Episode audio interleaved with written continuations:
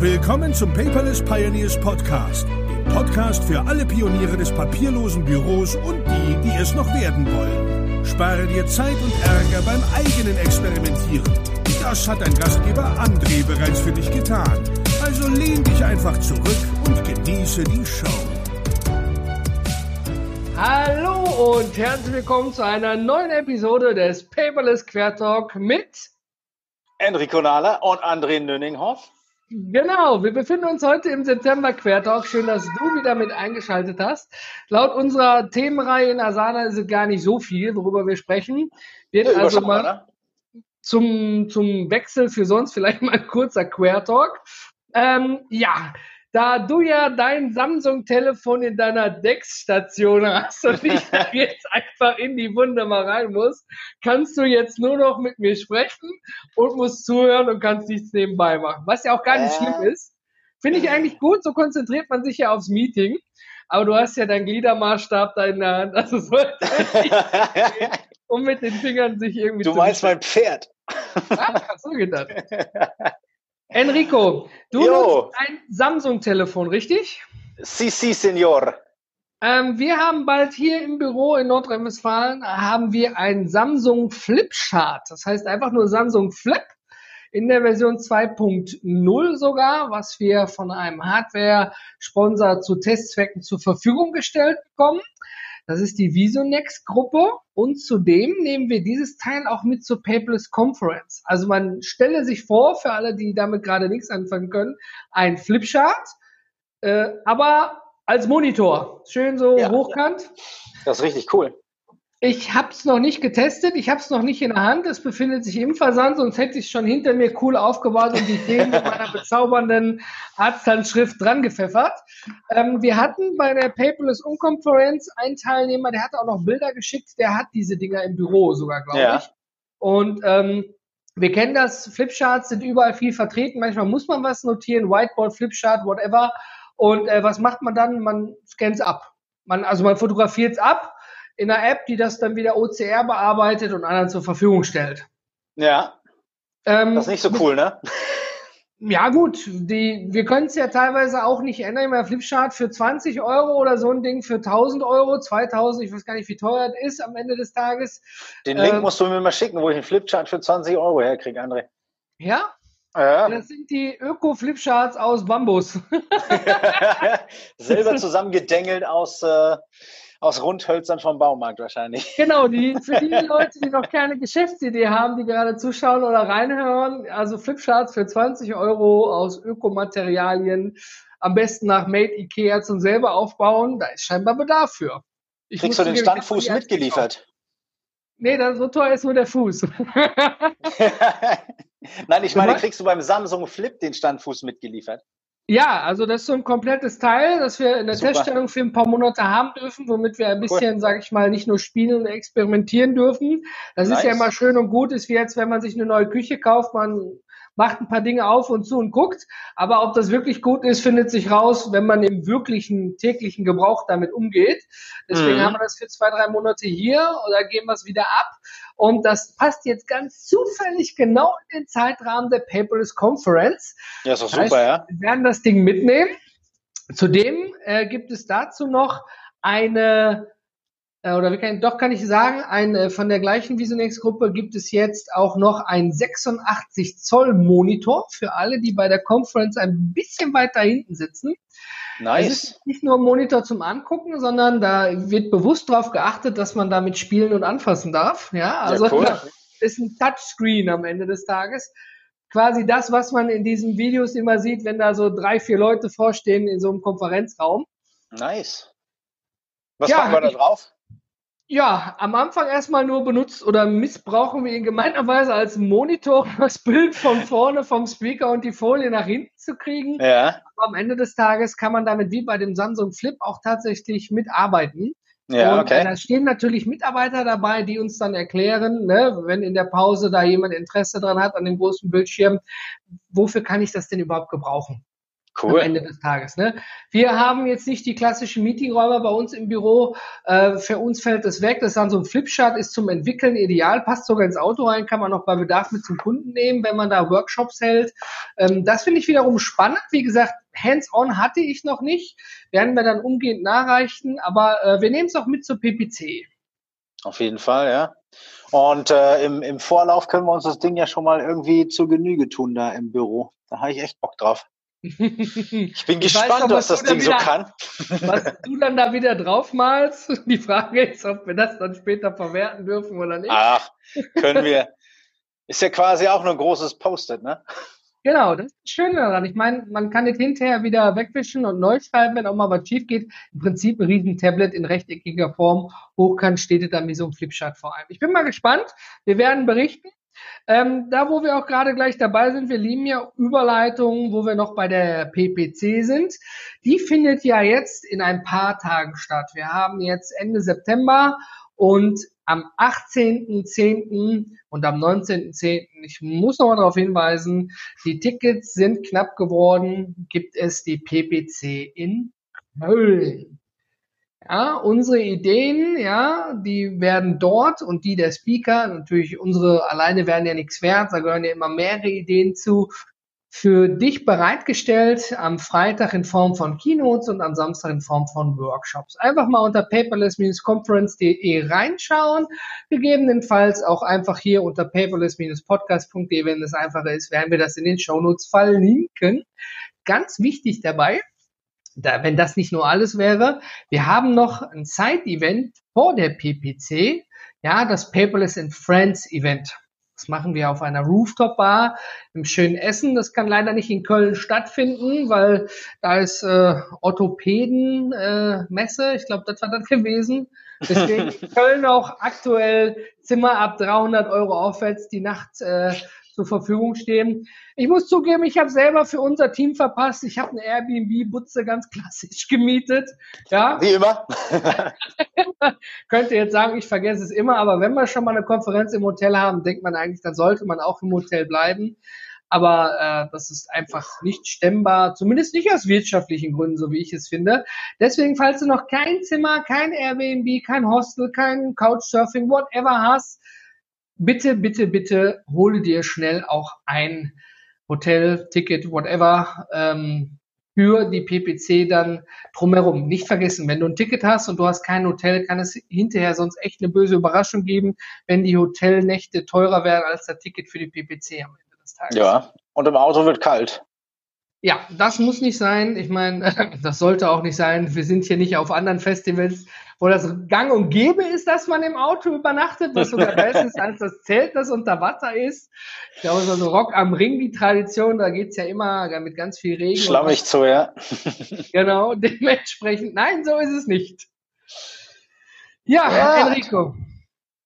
Die PPC 04 ist noch nicht gestartet, aber die PPC 05 ist auch schon in Planung. Wie machst du ja. das Planungen? Planst oh. du vor? Machst du Forecasts? Ja, ich bemühe mich. ist nicht immer einfach.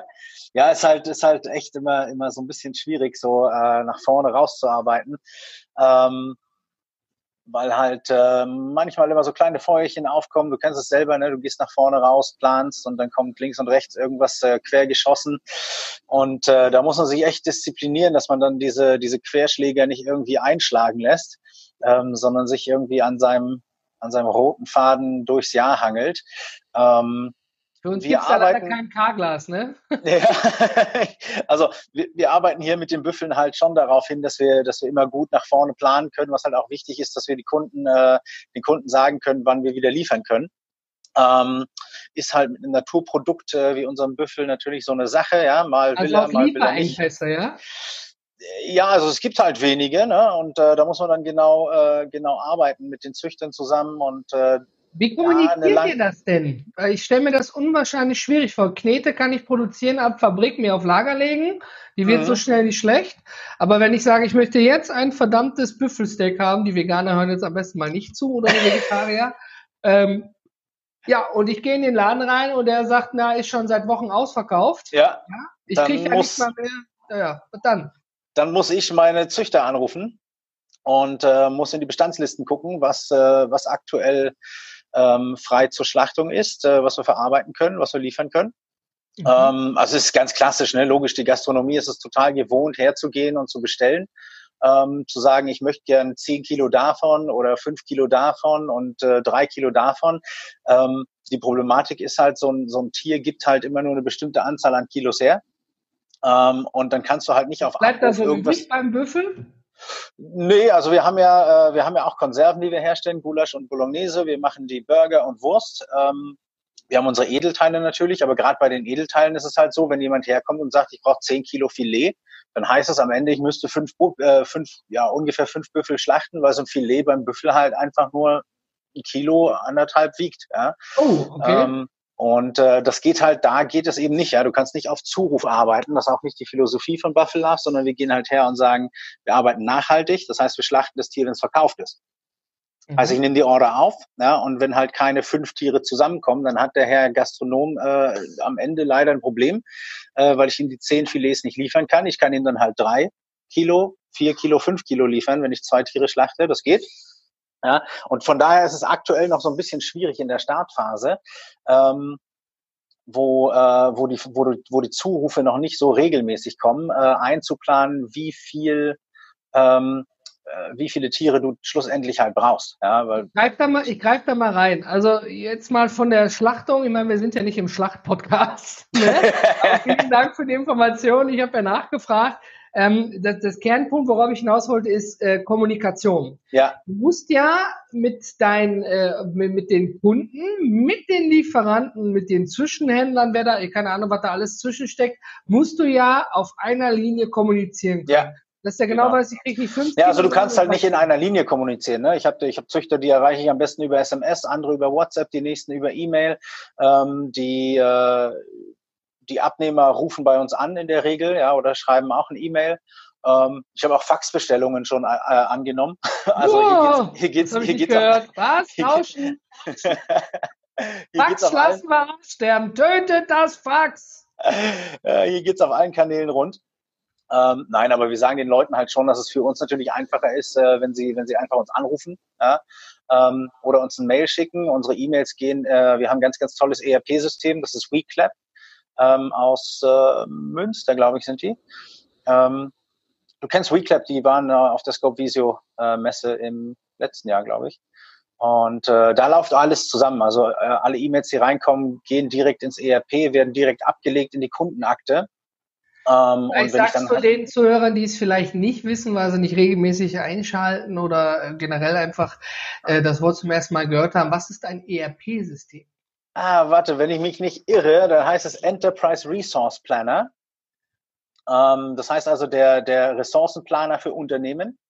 Ähm, beinhaltet aber auch Kontakte und Kommunikation, weil die Forschung... Genau, du hast das klassische CRM, ja, das, das, klassische CRM. Kundenmanagement drin, genau. genau. Ähm, ich habe äh, sämtliche Einkäufe drin, ich habe sämtliche Verkäufe drin, ich habe meine Produktionslinien drin, meine Lagerbestände, ähm, meine Versandschnittstellen. Also da ist wirklich alles, was äh, was auf dich zukommt als Unternehmer, der halt, äh, der halt mit Waren arbeitet in der Warenwirtschaft, ja. ähm, ist, ist dort alles mit drin und äh, für jeden Kunden wird eine Kundenakte angelegt, für jeden Lieferanten eine Lieferantenakte. Ähm, und äh, da macht es das Arbeiten natürlich einfach, äh, weil du wirklich alles aufnehmen kannst. Also der Anruf, der heute Morgen kam für eine Bestellung, den schreibe ich direkt rein auf den Kunden mhm. als Ereignis. Ja, eingehender Anruf, was hat er angefragt? Ähm, da hat er nochmal nachbestellt. Das heißt, ich gehe dann rüber in die Bestellungen und sage, äh, der Auftrag vom Kunden muss erweitert werden. Ähm, dann schreibe ich die Position, die er noch zusätzlich bestellt hat, rein, schicke ihm das, was mein System äh, dann ausgerechnet hat, direkt als E-Mail. Ähm, geht dann in seine Inbox, äh, das ist das angepasste, ähm, der angepasste Auftrag. Ähm, dann schickt er mir die Bestätigung. Ich kann dann äh, quasi die Lieferung generieren, ähm, kann Streckengeschäfte machen, ähm, kann Kommissionsgeschäfte machen ähm, da ist alles mit drin. Also es ist, äh, viele Leute nutzen HubSpot zum Beispiel. Ähm, ja. Um sowas darzustellen, HubSpot hat für uns halt die Problematik, dass wir die Warenwirtschaft nicht drin haben. Mhm. Ähm, und äh, wir sind mit den Jungs von WeClap echt, äh, haben wir wirklich gute Erfahrungen gemacht die letzten Monate. Die sind super, super spitze im Support, äh, helfen uns immer, wenn wir ein Problemchen haben. Das ist das Spannende daran, weil du ja ein auf Waren basiertes Geschäft hast. Genau, ich ja. habe ja ein Dienstleistungsgeschäft, die eigentlichen genau. Waren, die wir haben, E-Books, das sind Downloads oder fertig produzierte Kurse, ja. ja, aber sonst ist es ein Dienstleistungsgeschäft. Wir nutzen zum Beispiel HubSpot. Ja, ja ähm, die, die CRM-Variante ist ja kostenlos. Wir sind bei HubSpot auch im bezahlten Tarif. Und ähm, dann fängt es tatsächlich auch erst an, richtig Spaß zu machen, wenn man Big Data eben miteinander verknüpft. Genau. Ja. Und ähm, was, was wir auch erst vor kurzem rausgefunden haben, was bei uns im Tarif drin ist, daraus zu telefonieren. Ja, mhm. ich habe da irgendwie 15 Stunden frei telefonieren und auch ganz einfaches Prinzip, keine Minuten genaue 0,3 Cent Abrechnung. Ich musste meine Rufnummer verifizieren und konnte raus telefonieren. Mhm. Ja, und jetzt weiß man ja, ähm, wenn man Netflix guckt oder Amazon Prime, äh, dann, dann puffert der im Hintergrund ja. Also er lädt im Hintergrund runter und bereitet für dich das auf, lädt 10 Sekunden und dann kannst du Gas geben. Ja. Aber eine Telefonie ist ein Live-Gespräch. Das heißt, die Pakete müssen sofort kommen. Ne? Und ähm, es gibt so einige Voice- oder IP-Anbieter, ähm, wo, die wir auch schon durchhaben, wo wir dann aber festgestellt haben, wenn wir mal mit unseren Geräten im WLAN sind, was ja mit dem Handy sehr häufig ist, dann gibt's da echt Probleme. Es gibt ja auch diese WLAN-Calling-Funktion, die ja verschiedene ja. große Anbieter, der, der rosa Riese, der rote Riese und der blaue Riese, aber ich komme mit Waschmittel, aber O2 ist auch blau, anbietet, dieses Wifi-Calling oder WLAN-Calling, wie sich das nennt.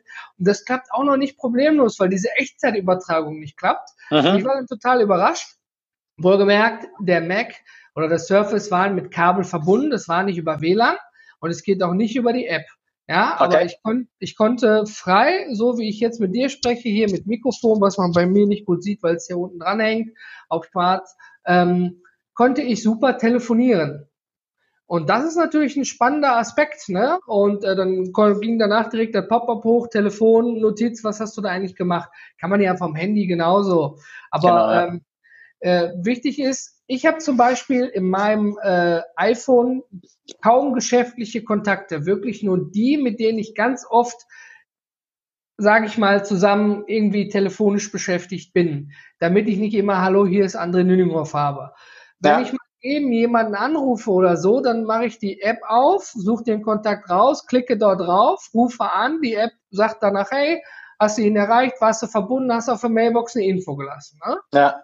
Und das finde ich eben unwahrscheinlich praktisch. Genau. Weil so erübrigt sich das, ja, hast du den und den schon angerufen, ich schon dreimal habe Nachricht hinterlassen, alles klar, gut.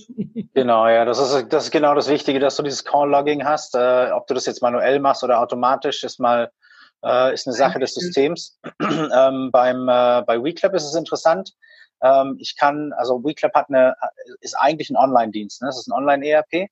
Ähm, also es hat keine native App für Mac, keine native App für, ähm, für Windows, äh, sondern läuft halt über den, äh, läuft halt über Browser, den Browser. Ne? Was eine ganz, ganz tolle Sache ist, weil es halt äh, super kompatibel mit der DeX-Station ist, also mit dem Samsung. Ne? Ich stöpsel äh, stöpsel mein Telefon an, ähm, habe dann meinen großen Bildschirm, gehe dann rein ins Chrome, äh, öffne WeClap, habe dann die Telefonlinks zum Beispiel in der Kundenakte, ne, die sind dann blau Kannst unterlegt. Kannst du da auch austelefonieren oder öffnet sich dann dein also Samsung-Telefon? Dadurch, dass ich ja also dadurch, dass ich ja, dass ich ja äh, im, äh, im Telefon selbst arbeite, äh, klicke ich quasi einfach diesen, äh, diesen Call-Link, diesen Rufnummern-Link und äh, der öffnet die, äh, öffnet die äh, Telefon-App auf dem Telefon ah, und äh, okay. äh, ruft dann ganz normal im Hintergrund raus. Ja? Cool. Ähm, genau. Äh, was der halt nicht macht, der, der, der macht keine Mitschnitte. Ja, Mitschnitte ist eh so ein, äh, so ein heikles Thema. Ähm, er lockt auch nicht automatisch den Anruf auf die Nummer. Da gibt's auch Systeme, die machen sowas. Ähm, aber hilft mir halt auch nicht, ne? wenn ich jetzt irgendwie äh, jedes Mal Leer, äh, Leereinträge habe, weil der, weil der, weil der äh, Kontakt halt nicht rangeht zum Beispiel. Es wird zugehört, ähm, genau. Genau, gehe ich halt rein in die Kundenakte, ähm, drücke auf die Telefonnummer. Wenn ich eine Verbindung habe, gehe ich oben auf Ereignis, Anruf, ausgehender Anruf und dann schreibe ich einfach auf, was wir sprechen. Ja? Ähm, weil ich ja sowieso auf der Kundenakte arbeite für, fürs Vertriebsteam ist ja auch sinnig. Ne? Ja. Wenn ihr mit mehreren Leuten seid, du bist gerade nicht da, ich rufe an, Herr Nahler, wo bleibt mein Fleisch? Ne? Genau. Dann kann der Kollege Max da reingucken und sagen, hier, dann und dann haben sie mit dem Herrn genau. Nahler besprochen, nächste Woche ist der Liefertermin avisiert. Punkt aus fertig. Es geht ja um Transparenz. Und wo wir auch genau. gerade bei dem Thema Transparenz und Daten sind, ich meine, wenn man innerhalb eines Unternehmens mit den Mitarbeitern transparent ist, ist es das eine. Es gibt ein paar Felder wie Thema Buchhaltung, äh, und Thema Geschäftsführung, die dürfen nicht so transparent sein, wie sie vielleicht auch gerne wollen.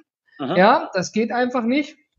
Aber am Ende des Tages, nehmen wir nur mal einen Kalendereintrag, ne? Äh, dass der transparent dargestellt ist, ich sitze jetzt im Flugzeug, ja, also ja. jetzt kann man mich nicht erreichen.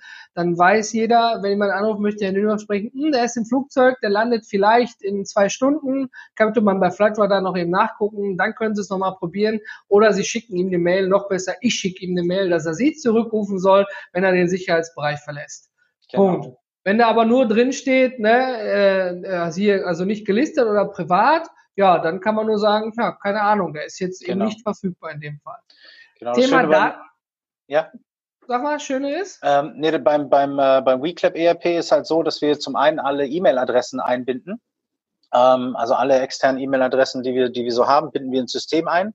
Alle eingehenden E-Mails werden, äh, hatte ich glaube ich schon gesagt, äh, werden auf die Kundenakte gelegt. Alle ausgehenden E-Mails auch, ja, weil ja die äh, E-Mail-Adresse am Kunden äh, schon verlinkt ist. Dann weiß also das System, da ist, äh, da kommt aus dem E-Mail-Inbox äh, beziehungsweise aus der Outbox äh, gibt es eine Bewegung, die wird dort, äh, wird dort getrackt. Das heißt, wie du schon angesprochen hast, der Max kann dann hergehen und sagen, ja, der Herr Nahler hat Ihnen eine E-Mail geschickt ähm, oder Sie hatten ja telefoniert, ich habe da nochmal eine Rückfrage.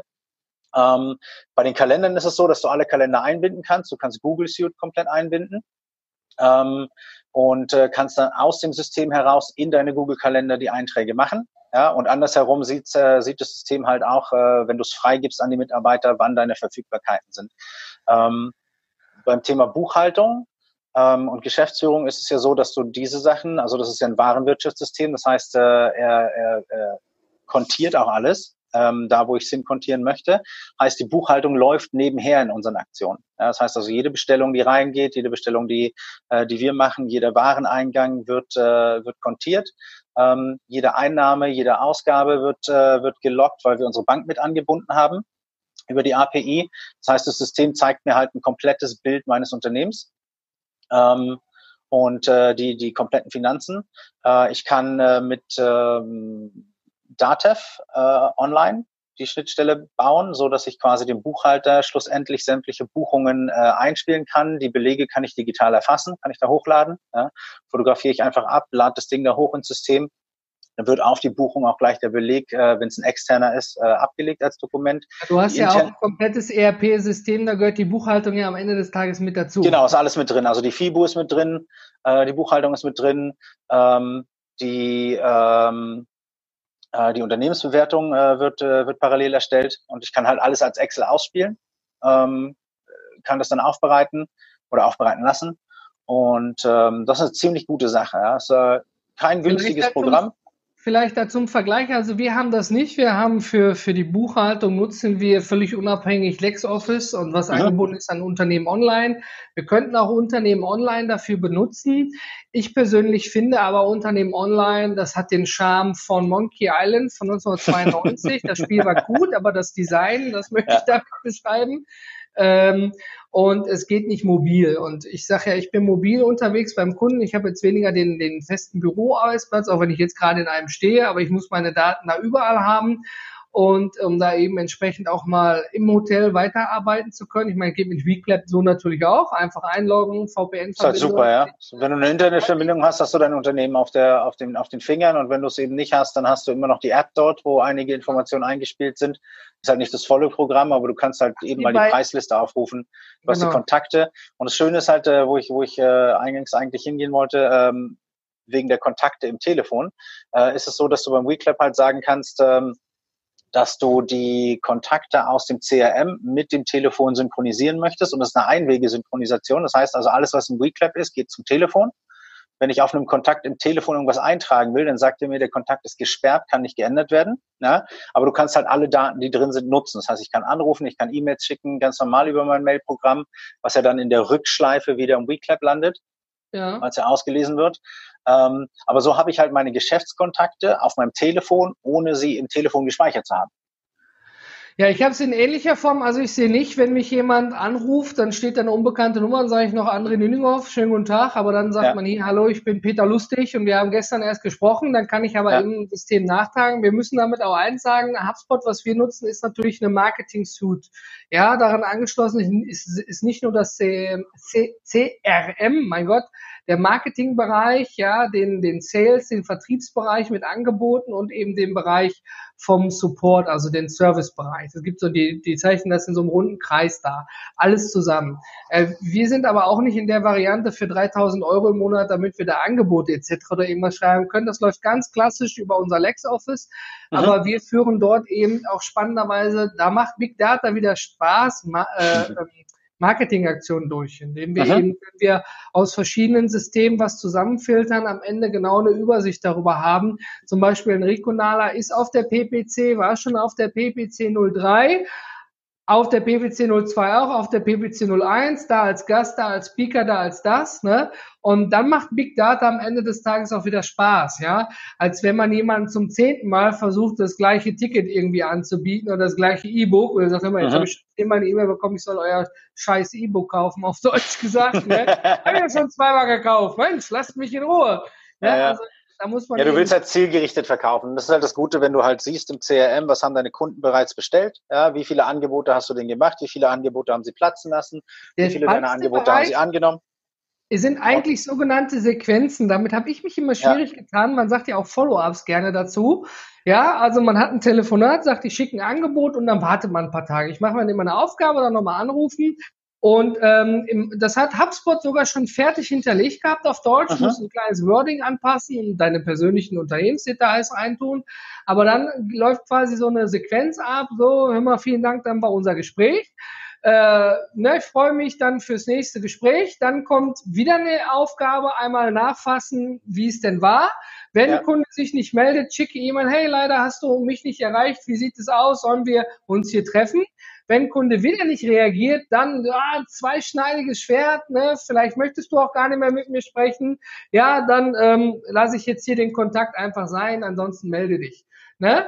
Und das habe ich mir vor immer als Asana-Aufgaben gemacht. Ja. Spare ich mir jetzt. Klicke ich ja mal ja, an, läuft ab und ich kriege dann eine Meldung, ah, André, einmal Kunde anrufen, nachfassen. Und ich kann sehen, aha, genau. das, das hört sich jetzt ein bisschen gemein an. Klar, jetzt sagt der Kunde, Moment, der andere schreibt mir eine personalisierte E-Mail. Hallo Enrico, wie geht's dir? Wir haben gestern toll über unsere Pakete gesprochen.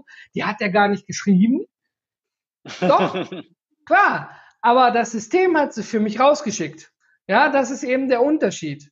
Und ähm, weil ich, ich habe dann quasi aus dem Kopf, das sind ja dann auch Systeme, wo es dann wieder Spaß macht, weil man Zeit für andere Dinge hat. Und ja. das System geht quasi nur zu mir und sagt, hey André, du musst jetzt reagieren, weil der Herr Nahler antwortet auf keine E-Mail und du hast keine Aufgabe abgeschlossen, wo du den Herrn Nahler irgendwie am Telefon erreicht hast. Ne? Genau, ja. Das ist halt dieses Chancenmanagement, ne? die Verkaufschancen, die du einrichtest. Äh, da hast du in, in den unterschiedlichen ERPs unterschiedliche Varianten.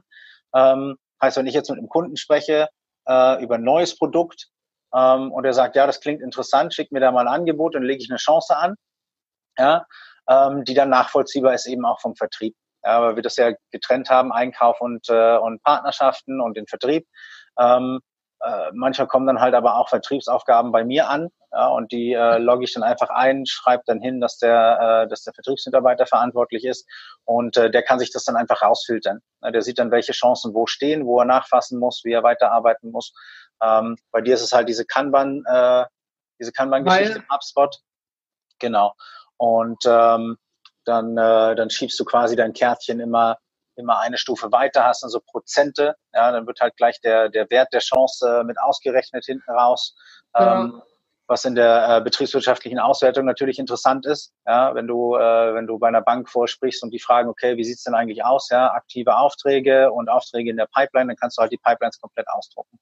Ja, wenn ich jetzt wollen würde, ausdrucken, aber ja, bei der Bank, zumindest ein PDF-Ausdruck wäre schon mal die Möglichkeit, ne? Das stimmt auf jeden Fall. Ja, auf, es gibt verschiedene Systeme mit verschiedenen Anforderungen am Ende des Tages. Ne? Äh, häufig kauft man sich ja so die eierlegende Wollmilchsau, nutzt aber nur einen Teil. Wovon ich ein ganz großer Fan geworden bin, ist aktive Listen. Als wir früher ein reguläres Newsletter-System hatten, so alle Active Campaign, ClickTeam oder Mailchimp, da haben wir immer mit Tags gearbeitet. Tag Newsletter, Tag PPC, Tag Kunde, Tag sowieso. schwierig. ähm, und dann immer mit Automatisierung, wenn Tag Kunde, dann mache das, wenn Tag so, dann mache das, dies, das. Ja, jetzt habe ich meine Active Campaign, aber der Kunde hat über Elopage ein Buch gekauft, über Digistore ein Ticket und über Eventbuddy ein Ticket für ein anderes Event. Jetzt habe ich ja. verschiedene Datenquellen und in meinem Newsletter-System ist er immer noch Tag Newsletter. Ja. Hm. Schön. Okay aber eigentlich hat er schon dreimal was gekauft, ist Kunde und wünscht eigentlich ja. jetzt eine Vollberatung, wo wir gerade genau. dran sind, weil er zufrieden ist. Ja, das ist dann dieser klassische, klassische Filterfehler, ja. genau. Und ähm, das Schöne ist, wenn eben solche Sachen miteinander einfach sprechen und man diese Informationen dann einfach darüber in der Datenbank hat. Das Schöne ist ja auch, wenn ich aus HubSpot einen Kontakt löschen möchte, dann mhm. sagt er auch immer, der Kontakt ist nicht löschbar, ne? 30 Tage Wiederherstellung, DSGVO, bla bla blub. Ne? So lange muss man immer warten, ne? Okay, alles klar. Und wenn ich überhaupt eine E-Mail rausschicken will, muss ich auch immer angeben, berechtigtes Interesse, Lead, ist bereits Kunde, Ausführung eines Vertrages. Und ich muss immer begründen, warum. Einwilligung erholt, weil und diese ganzen Dinge, ne, bei neuen. Wenn jemand sich schon in der Opt, also diese Newsletterliste eingetragen hat, ja, oder bei uns ein Produkt gekauft hat und gerne unten angehakt hat, freiwillig, ich möchte gerne auch per Newsletter informiert werden, gab es ja diese Opt-out-E-Mail oder Double Opt-out und Opt-in heißt das, glaube ich. Ähm, erst kommt eine E-Mail, bitte bestätige, klick einmal drauf, ja, ich möchte und ähm, dann bekommt man ja erstmal überhaupt Marketinginformationen zugesandt. Ne, damit ich nicht einfach deine E-Mail-Adresse nehmen kann und dich bei irgendeinem anderen Dienstleister anmelden kann. Mhm. Ne? Und natürlich kann man da auch immer draufklicken und sagen, nö, ich möchte doch nicht. Dann ist man einfach wieder raus. Ganz simpel. Genau. Und dann kannst du halt diese Opt-in-Häkchen auch rausnehmen. Das ist eine ganz wichtige Geschichte, ähm, dass du halt dem System sagst, an wen dürfen Rundmails raus, an wen dürfen. Ja, die nennen äh, das bei, bei HubSpot eine Blacklist. Es gibt nicht ja. nur eine Whitelist, sondern auch eine Blacklist. Da sind alle Kontakte drin, die gesagt haben, Junge, lass mich in Ruhe, ich möchte von dir keine Infos mehr haben. Genau. Und da könnte ich jetzt blöd draufklicken, wie ich will. Ich kann an die keine E-Mail versenden ja, äh, aus dem System raus nicht. Wenn ich dir jetzt nicht mal persönlich, wenn ich jetzt, wenn du da drin wärst und ich möchte dir persönlich zum Geburtstag gratulieren, Enrico, dann müsste ich deine E-Mail rechtsklick kopieren in mein Gmail, um dir eine E-Mail zu schicken, weil okay. das System lässt es nicht zu, finde ich auch ja. in Ordnung. Ähm, Klar, aber warum hält man die eigentlich auf? Man könnte auch sagen, hör mal, ich bereinige die Liste und mache Listenpflege und hau die raus. Ich mhm. habe da lang und breit mit HubSpot Deutschland telefoniert und die haben gesagt, pass auf, Junge, äh, der Kunde kann ja nochmal bei dir wiederkommen und irgendwo was kaufen und möchte trotzdem keine E-Mails haben. Und wenn der kauft und landet wieder neu im System, wird er als neuer behandelt, hat vielleicht mhm. tatsächlich unfreiwillig das Häkchen da oder nicht genau gelesen, man kennt das, ne, ja. Häkchen dran gemacht, obwohl er vorher schon gesagt hat, ich möchte von denen keine Infos haben, landet drin, kriegt wieder Infos. Und dann wird man böse. Ja, hm. und das, deswegen gibt's diese Blacklist, um das zu vermeiden einfach. Ne? Ja, jetzt haben wir über HubSpot, über WeClap, über die PPC gesprochen und ich meine, wo wir auch gerade bei HubSpot und den Themen sind, ähm, was ja Marketing und CRM angeht, äh, für viele ist das CRM früher erst das, das Handy-Telefonbuch gewesen, war für mich auch nichts anderes. Dann gibt es ja aus Deutschland zum Beispiel auch Pipedrive, ja, es gibt ja. auch andere Systeme, wo man genau diese Dealphasen reinmachen kann. Ähm, es gibt für jeden anders, da gibt es einen Haufen von Systemen. Wir haben auch schon einen Haufen durch muss ich ganz klar sagen. Aber je nachdem, wenn man aus gewissen Stufen wächst, können gewisse Dinge das wieder nicht darstellen. Ja, und dann reden wir auch nicht über 29 Euro im Monat. Die Dinger sind echt, ich muss es nochmal sagen, explizit scheiße teuer. Ja. Kann der ein oder andere sagen, na ja, ich kann ja mit Active Campaign und ClickTip, ich kann mir das alles super selber automatisieren und super. Herzlichen Glückwunsch. Ich schaffe zeitlich nicht. Ich bezahle dafür, dass es so gut wie es von alleine funktioniert. Ja, du musst halt, du musst halt in jedem System musst du halt einfach äh, Zeit investieren, um deine Daten da reinzubringen. Du musst die, musst die Punkte, die du automatisieren möchtest, halt äh, einmal einrichten. Und äh, das ist natürlich ein, ein zeitaufwendiger Prozess. Ähm, du startest ja in, in, den seltensten Fällen einfach bei null, weißt du, mit so einem Programm. Also das rentiert sich ja, ja auch erst, wenn du halt, wenn du halt Umsätze da hast, äh, über die du nachher so einen Einsatz dann auch rechtfertigen kannst. Ähm, und äh, für einen Einzelunternehmer, der jetzt irgendwie als Coach unterwegs ist, macht ein ERP, ja, selbst wenn es jetzt, halt, wenn's jetzt, wenn's jetzt äh, kein Warenwirtschafts-ERP ist, äh, WeClap gibt ja auch äh, den Dienstleistungs, äh, äh, eine Dienstleistungsversion, die ist ein bisschen günstiger, die hat dann halt die Warenwirtschaft hinten nicht dran. Ja, die hat dann so einfache Artikel, die du verkaufen kannst, wie du es vorhin schon angesprochen hast, die digitalen Produkte, ähm, die du, äh, die du einmal pro, äh, produzierst, als Produkt anlegst und dann äh, dann quasi mit Download-Link und allem möglichen Pipapo hinterlegen kannst. Ähm, aber immer noch teuer. Ja, und äh, logisch klar, wenn du freie Versionen nutzen kannst, die du dir so zusammenstückelst, dass sie miteinander da haben arbeiten. wir ja alle auch angefangen. Und du musst Eben. ja auch auf der einen Seite sagen, am Anfang muss man das System ja einstellen, bis es läuft. Das haben wir auch gemacht. Ja. Das Zeit. Aber ich nenne dir ein Beispiel, aktive Listen. Ich habe gerade gesagt, als wir bei einem der normalen Newsletter-Anbieter waren, keiner hat die Tags mehr zeitlich gepflegt. Keiner hat mehr geguckt, ist jemand vom Newsletter zum Kunden aufgestiegen, da sage ich mal ja. jetzt, ne? jemand, der nicht nur Informationen will, sondern der auch wirklich mal was bei dir gekauft hat, um das zu separieren und segmentieren in verschiedenen Listen. Da muss man dranbleiben. Wir haben dort im System eine aktive Liste. Ja, die ist genau. mit Filterregeln vorbereitet. Und wenn der Enrico Nala jetzt eben ein Ticket zur PPC kauft, dann ändert sich der Status und er wandert in die Liste der PPC-Ticketkäufer. Fertig. Genau, ja. Einmal dann eingestellt. Du, genau, und dann, dann, weißt du, dann weißt du halt, was passiert ist. Ne? Dann sagst du halt, äh, sagst du deinem System halt genau, was es dir anzeigen soll. Da kannst du deine Filter einrichten, die kannst du dann freigeben im, im, im Team. Wir haben das hier genauso mit den Produktlisten, genauso ja. mit den Kundenlisten. Ähm, du arbeitest immer mit einer Klassifizierung ja, im, äh, im Vertrieb. Du schaust immer so, wie bewertest du deine Kunden? Ähm, wer sind wer sind deine Multiplikatoren? Ja, wer sind potenziell Leute, die äh, die auf Kommission weiterverkaufen können? Ähm, oder denen du das halt anbieten möchtest, ne? weil sie halt selber sehr gute Kunden sind und, äh, und gute Events fahren. Ähm, in unserem Fall halt bei den Gastronomen, ne, die da wirklich, äh, wirklich hinterher sind und pushen, äh, den kannst du natürlich dann auch Produkte auf Kommission weitergeben. Ja? Ähm, macht dann total Sinn. Da freuen die sich auch immer ein bisschen drüber. ähm, und äh, ja, also man, man braucht aber auf jeden Fall viel Zeit. Also wir haben viel Zeit gebraucht, uns da, ähm, also uns haben die, die vier Wochen äh, äh, die vier Wochen ähm, äh, Versuchszeit, die wir von WeClap bekommen haben fürs System, haben uns gerade genau. ausgereicht, uns da reinzufuchsen. Ja, und das ist natürlich dann so, wenn du, wenn du mit mehreren solcher Systeme schon mal gearbeitet hast, ist der, ist der Weg dahin leichter. Ja. ja. Ähm, aber du findest halt jeden Tag immer noch äh, immer noch bestimmte Abläufe, die man die man vereinfachen kann, die man automatisieren kann und dann läufst du halt einfach mit dem, was du gerade brauchst. Ja, so. Wo wir auch gerade sowieso in solchen Systemen sind, äh, Thema, Thema Datenschutz, mal hier für den Privatbereich. Ne? Ja. Ähm, äh, ich habe vom Sven mal eine Anfrage bekommen, vielen Dank dafür, Sven, bezüglich äh, de, de, des Datenschutzes. Ja, also mit dem eigenen, äh, ich überschreibe es mal einfacher. Ne? Also ich habe jetzt zu Hause ein NAS, habe ich wirklich, ja, und darauf lege ich Dokumente ab. Ich kann die eben, auf der einen Seite kann ich die in einen Boxcrypter, in einen Container reinlegen. Das ist ein Programm zum Verschlüsseln. Ja, das heißt, ich kann auch in einer, in einer Cloud einen Container aufmachen, den kann die Cloud nicht durchsuchen, lege alles rein und schließe ihn, wie am Schiff. Container zu. Ich kann eine PDF reinlegen und die verschlüsseln mit irgendeinem Passwort am Ende des Tages. Lege alles auf dieses NAS. Bei mir zu Hause. Dann kann ich mir auch dann noch vom NAS Sachen, wenn ich zu Hause im heimischen WLAN bin, auf mein Handy legen. Aha. Funktioniert auch. Kann damit arbeiten. Kein Thema. Jetzt gehe ich auch noch hin, ich mache mir noch ein Backup und lege dieses Backup, weil ich eins der wenigen äh, Bankschließfächer auf der Welt habe, noch, noch regelmäßig jeden Freitag ins Bankschließfach rein. Und das ist jetzt mal eine, eine Fragestellung zum Thema Datenschutz. Es reicht das für eine Privatperson aus zum gefühlten Datenschutz? Wie denkst, denkst du darüber? Dann erkläre ich danach mal meine, meine Ansicht.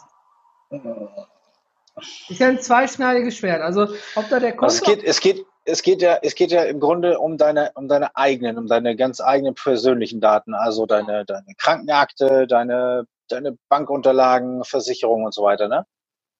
Das meinst du? Ja, genau. genau. Ähm, schon ziemlich aufwendig, was du da treibst, ne? Ja, Sicherheit ist niemals komfortabel, keine Frage. Aber also die Frage, die Frage ist halt, ist es, ist es praktikabel für den, äh, für den? Es geht doch nicht um Bezahlung. Ja, ich mache das in meiner Freizeit. Ja, ja, nee, nee.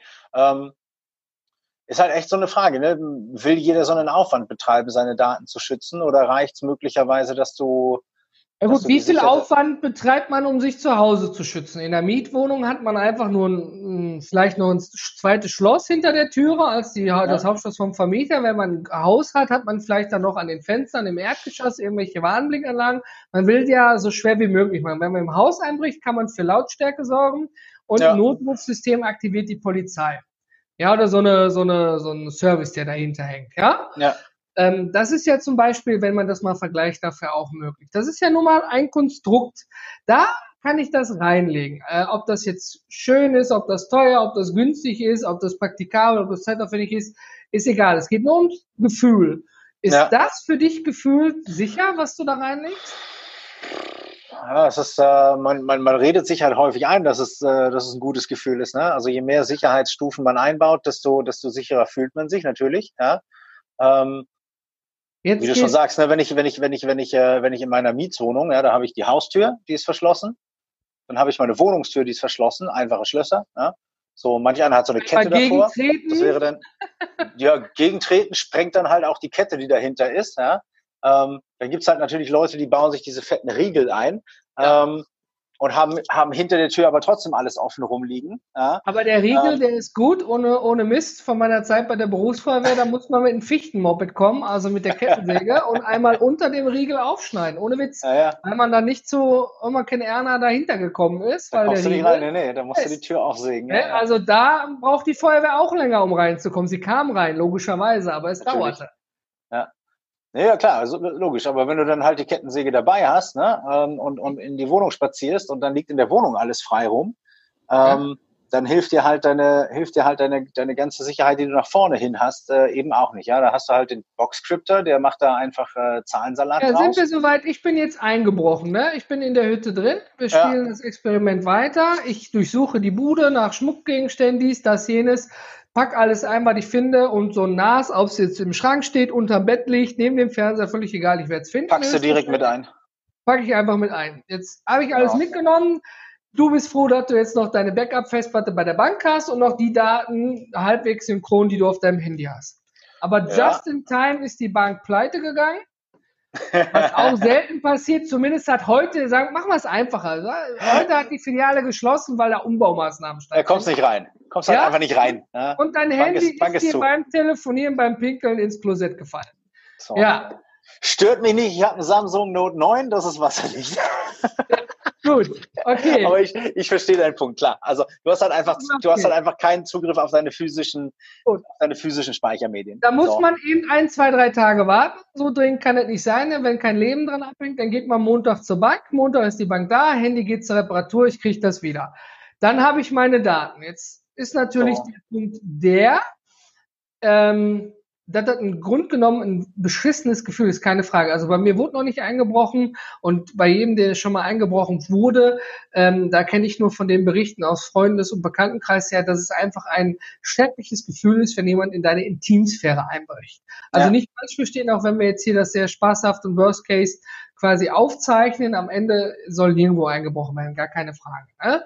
Ähm, Jetzt bin ich der Einbrecher, habe deine, hab dein NAS und beschäftige mich damit, habe verschiedene Sicherheitssysteme da dran. Jetzt habe ich aber einen 16-jährigen Kumpel, ja, oder einen 20-jährigen, der keine Freunde hat und der ganz viel Zeit hat und der 120, 150, 180er IQ-Genie ist und der möchte da rein.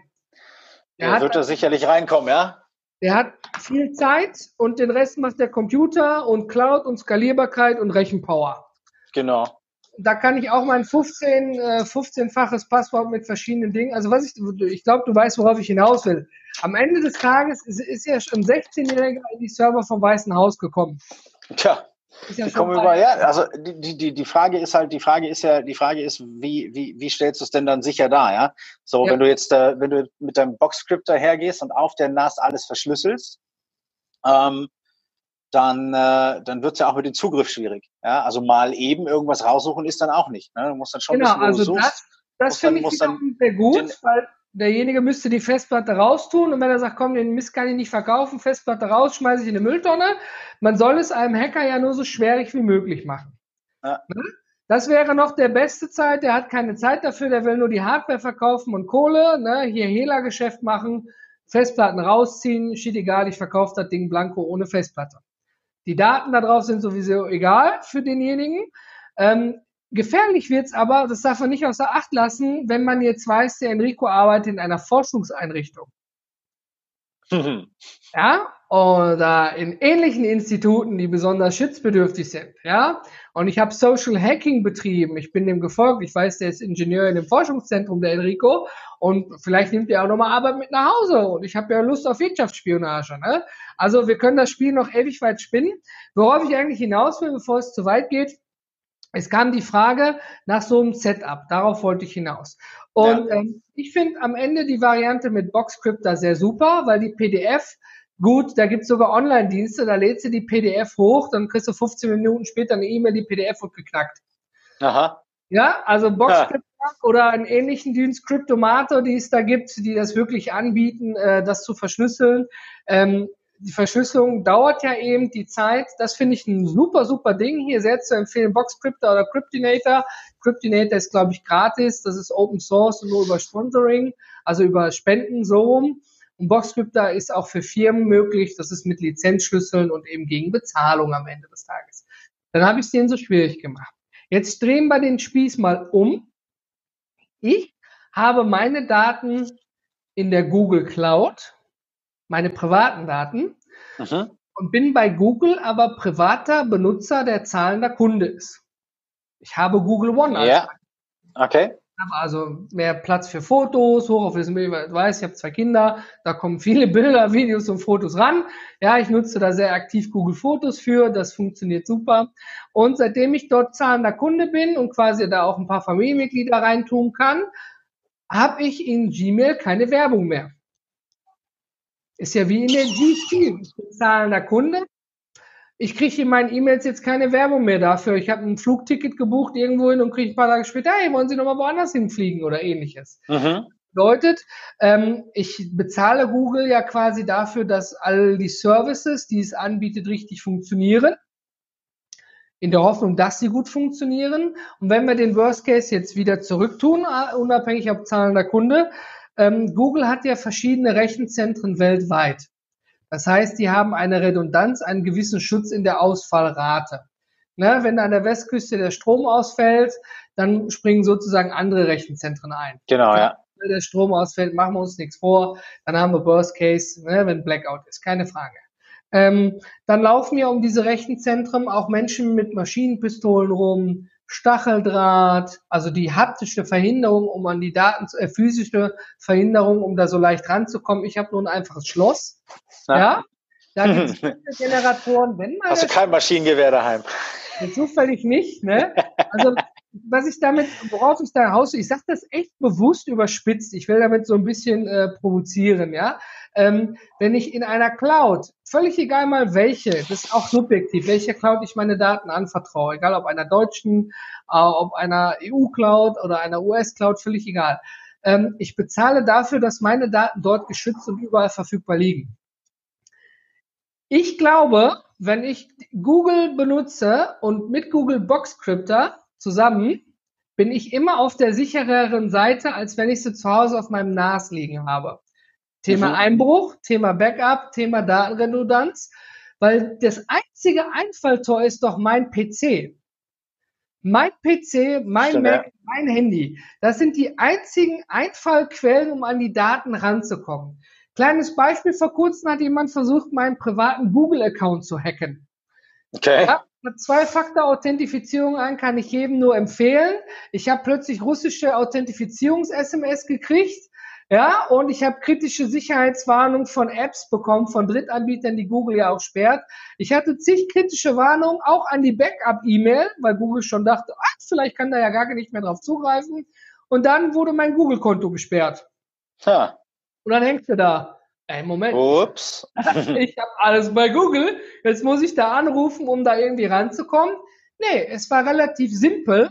Ich hatte die Zwei-Faktor-Authentifizierung, ich hatte Wiederherstellungsfragen, ich hatte mein Handy zur Verifizierung, ich hatte mehrere Möglichkeiten, mich zu verifizieren und konnte mein gesperrtes Google-Konto wieder selber reaktivieren. Ich musste dafür niemanden anrufen. Ich brauchte mein Handy, ich musste die Fragen richtig beantworten, ja, und das war schon alles gewesen. Und dann sagte Google, jetzt bitte alles ändern, was Passwörter angeht. Also, mhm. mein NAS zu Hause wird wahrscheinlich auch zwei, drei E-Mails schicken, wenn man da versucht, sich jemand aus Russland bei dir einzuloggen. Und dann würdest das vielleicht auch sperren. Ich weiß es gar nicht. Ich habe mein NAS nicht äh, online angeschlossen am Ende des Tages. Aber ich finde es persönlich so ein zweischneidiges Schwert. Wem vertraue ich was am Ende des Tages an? Wenn ich gar nichts will, setze ich mich mit dem Aluhut irgendwo im Wald. Alles gut, keine Frage. Aber wem vertraust du mehr? Einem externen Dienstleister, einer Sicherheitsfirma, einer Datenfirma, die du damit beauftragst? so wie Personenschutz, ich sag mal Google, ist jetzt überspitzt gesagt, oder traust du dir selber zu, wenn jemand auf dich schießt, dass du der Kugel ausweichen kannst? Hm. Das ist die gleiche, äh, das ist die gleiche Frage, ne? Kannst du, kannst du jemand anders helfen, weil du vor zehn Jahren meinen Erste-Hilfe-Kurs gemacht hast? Ähm,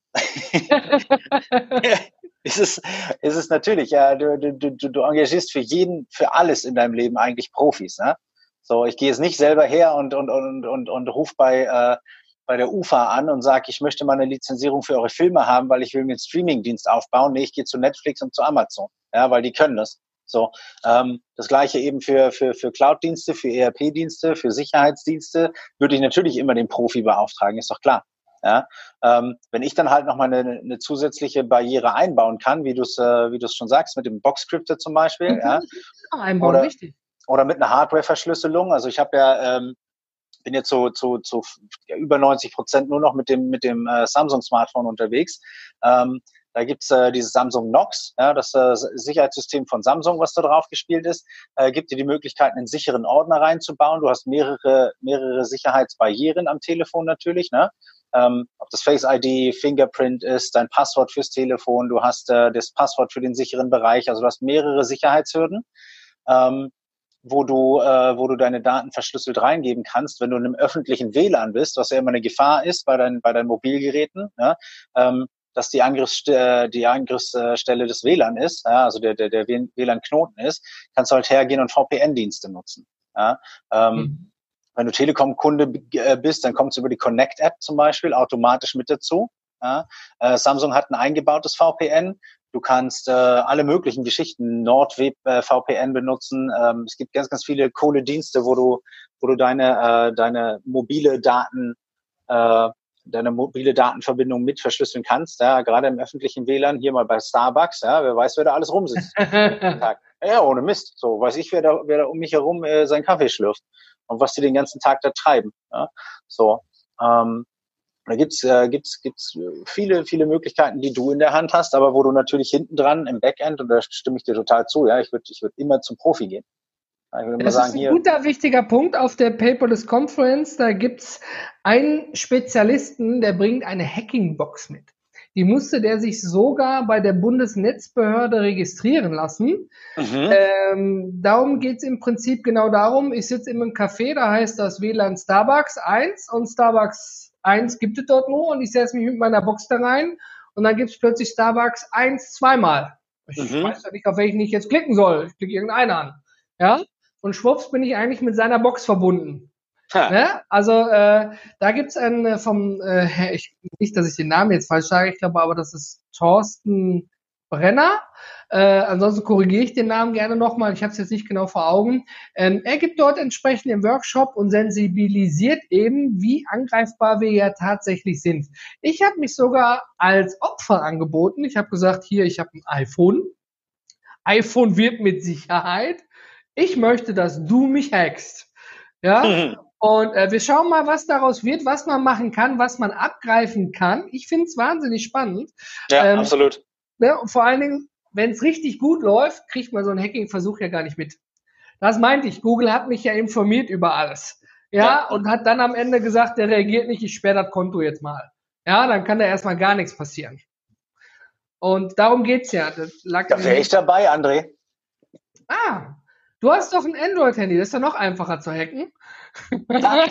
Aber Samsung, Samsung sagt, mit Samsung Knox bin ich auf der, äh, auf, der, auf der obersten Skala der Sicherheit mit meinem Telefon. Gut, ich, es geht jetzt nicht um Verschlüsselung hacken. Ich meine, das kann ja Jahre dauern, bis man da so einen Code knackt. Ne? Aber ich, äh, ich glaube, da gehört ja auch weit mehr zu als nur der Zugriff da drauf. Ne? Also, aber das ist ein spannendes Thema bei uns im Paperless Workshop, äh, aber nicht bei uns, bei ihm im Workshop auf der Paperless Conference am 19.10., das ist der Samstag. Dazu braucht man dann auch ein Workshop-Ticket. Ja? Aber da bin ich dabei. Ja. Ich lass mich hacken. Lass uns, lass uns gemeinsam, lass ihn, lass ihn, lass ihn uns hacken. Ich bin gespannt. Wir werden mit ihm dann nochmal sprechen an dem Tag selber. Auf jeden Fall, ja. Auf jeden Fall. Ja, Enrico, es war wie gesagt nur eine subjektive Frage und lieber Zuschauer, Zuschauerinnen, Zuhörer, Zuhörerinnen, es ähm, ist natürlich immer subjektiv, aber wir bekommen einfach häufig die Fragen einfach aus, aus der Community. Hör mal, wie macht ihr das mit dem Datenschutz? Natürlich möchte man dafür sensibilisieren. Ich, man hat versucht, mich zu hacken. Ich bin das beste Beispiel dafür, ne?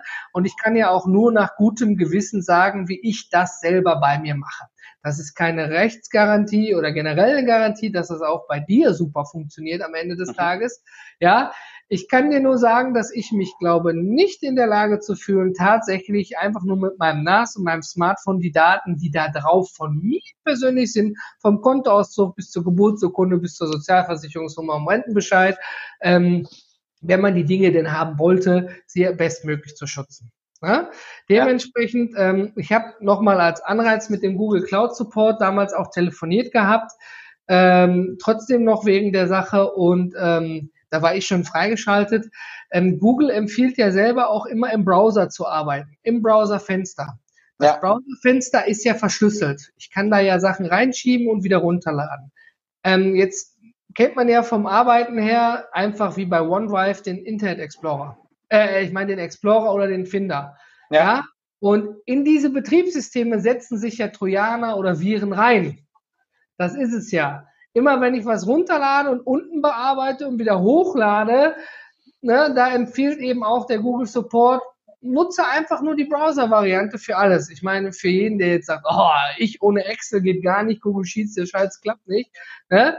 ähm, ist natürlich auch ein zweischneidiges Schwert. Aber immer wenn ich die Daten runterhole und mein eigenes System ist infiziert, kann ich natürlich auch andere Sachen infizieren. Oder man kann sich den Kontoauszug, den ich mir auf meinen Computer runtergeladen habe, einfach mal durchsuchen.